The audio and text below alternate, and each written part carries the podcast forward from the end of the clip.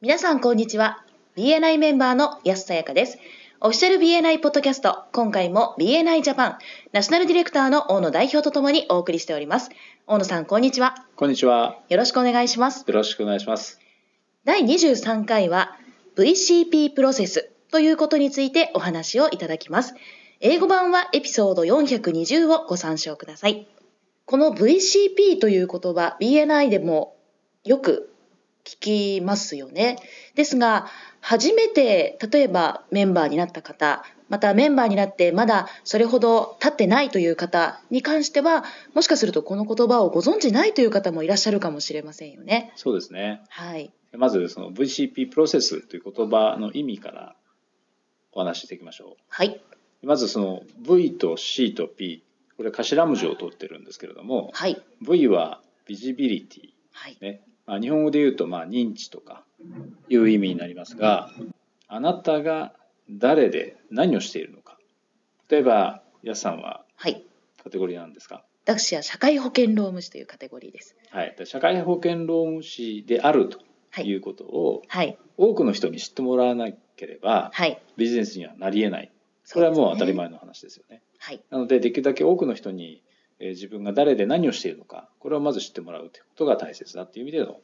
えー認知っていう意味ですねはい。ビジビリティと言いますはい。で次のクレディビリティは、まあ、言葉の通り信頼ですねえーその道のプロ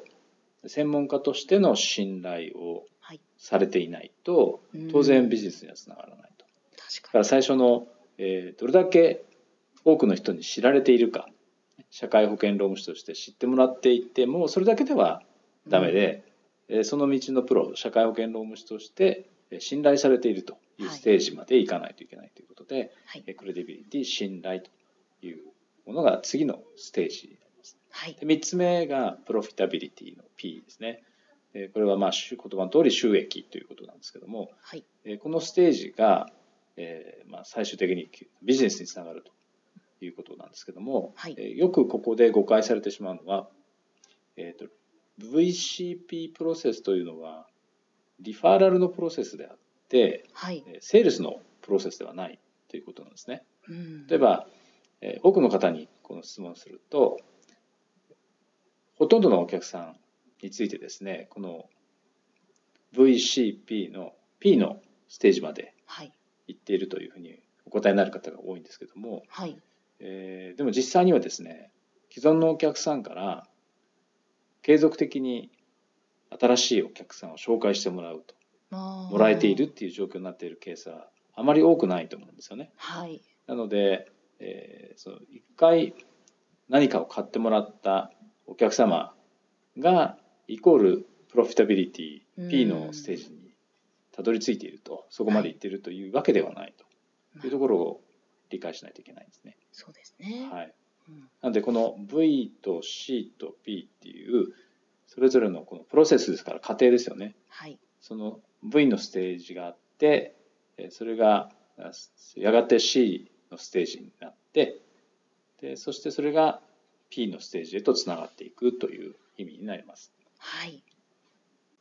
これでちょっと、はい、ディレクターの一人としてですねお詫びと訂正をさせていただきたいと思います。かつて、はい。えー日本でですね、えー例えば V プラス C イコール P とかあるいは V×C イコール P というような教え方をですね、はい。 BNI のトレーニングの中でやっていた時期がありました。はい。はい、実はそれは間違い、誤りでして、うんえー公式ではないんですね。なぜかというと、英語版のポッドキャストでも前津博士が繰り返しおっしゃってますけども、えープロセスということなので、継続的な行動が伴うんですね。はい。例えば、V と C が十分にあっても、はい。それは必ずしも P につながってない、あれ、つながらないケースもあるし、はい。えっと V プラス C、例えば1たす2が3ですよね。はい。だけども、もし無理やり公式に当てめようとしても、うん1たす2が10になることもあれば、はい。 1たす2が0にしかならないこともあるのがリファーラルのプロセス。なんですよねう。はい。なので、公式に当てはめるのはちょっとここれは無理があってですね、はい。あくまで公式ではなくてえプロセス継続的な行動が伴ってそれによってそのリファーラルのステージを高めていくというようなあの理解をですねしていただいた方が分かりやすいかなというふうに思います。ああなるほど例えばあるですねカイロプラクターっていうことですか、はいはいまあ、生体みたいなですね、はアメリカで資格を取ってくるはいらしいあのものですけども、はいえーある方がですねお兄さんお兄さんはい、えーお兄さんとは関係がいい仲良しなんだそうですはいで兄弟なので当然よく知ってるわけですよねはいでビジビリティは十分高いはいでクレディビリティも、まあ、関係が兄弟の関係いいのではい信頼もされているとはいで弟があの腕のいいカイロプラクターであることもよく知ってくれているのではいで V と C は十分に高いんだけれどもはいでそれまで一度もお客さんになるような患者さんみたいな、うんなるような、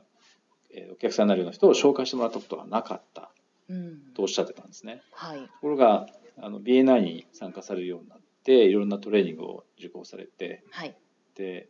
そのどうしたら自分を助けたいと思ってくれている人がはい実際に、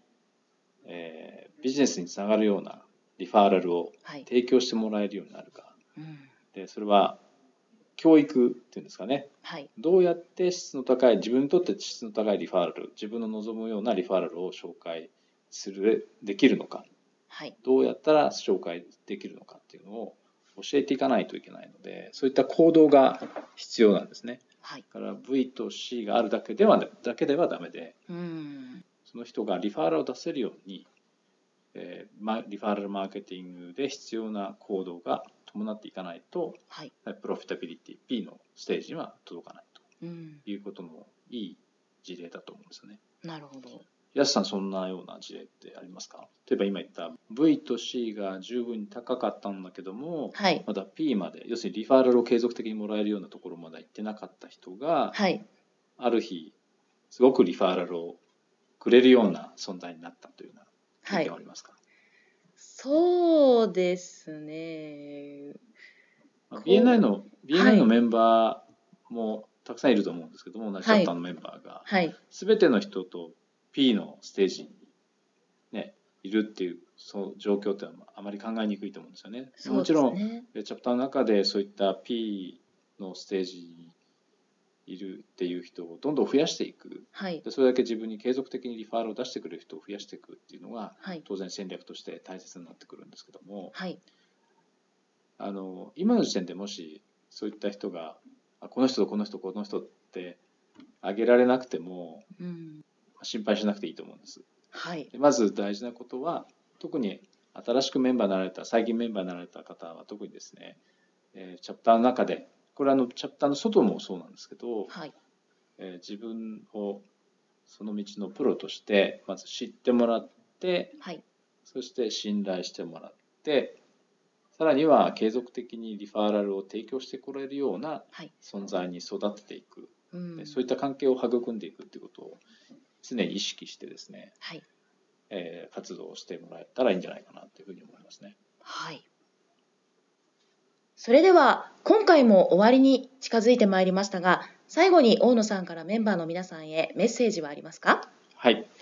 えー今回 VCP プロセスについてお話しさせていただきましたけれども、はいえーチャプターの中であるいは身の回りでですね自分にリファーラルをどんどん提供してくれる人を増やしていくっていうことが大事だというお話をさせていただきましたけれども、はいえーもう一つ大事なことはまず自分の周りにそういう人を増やすっていうう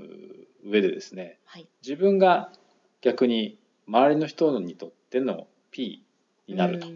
いうことも大切だと思うんですね。例えば所属しているチャプターの中で自分が P になれている人継続的にリファーラルを提供できている人はチャプターの中に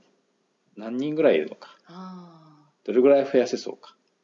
まずそこに意識を向けることがギバーズゲインの実践でもあるしーはい自分にとって P のステージになってくれる人継続的にリファーラルを提供してくれる人をどんどん増やしていくっていうことのまず第一ステップじゃないかなというふうに思います。はい。ありがとうございました。ありがとうございました。今回も BNI ジャパンナショナルディレクターの大野代表と私 BNI メンバーの安さやかでお送りいたしました。次回もオフィシャル BNI ポッドキャストでお会いしましょう。See you next week!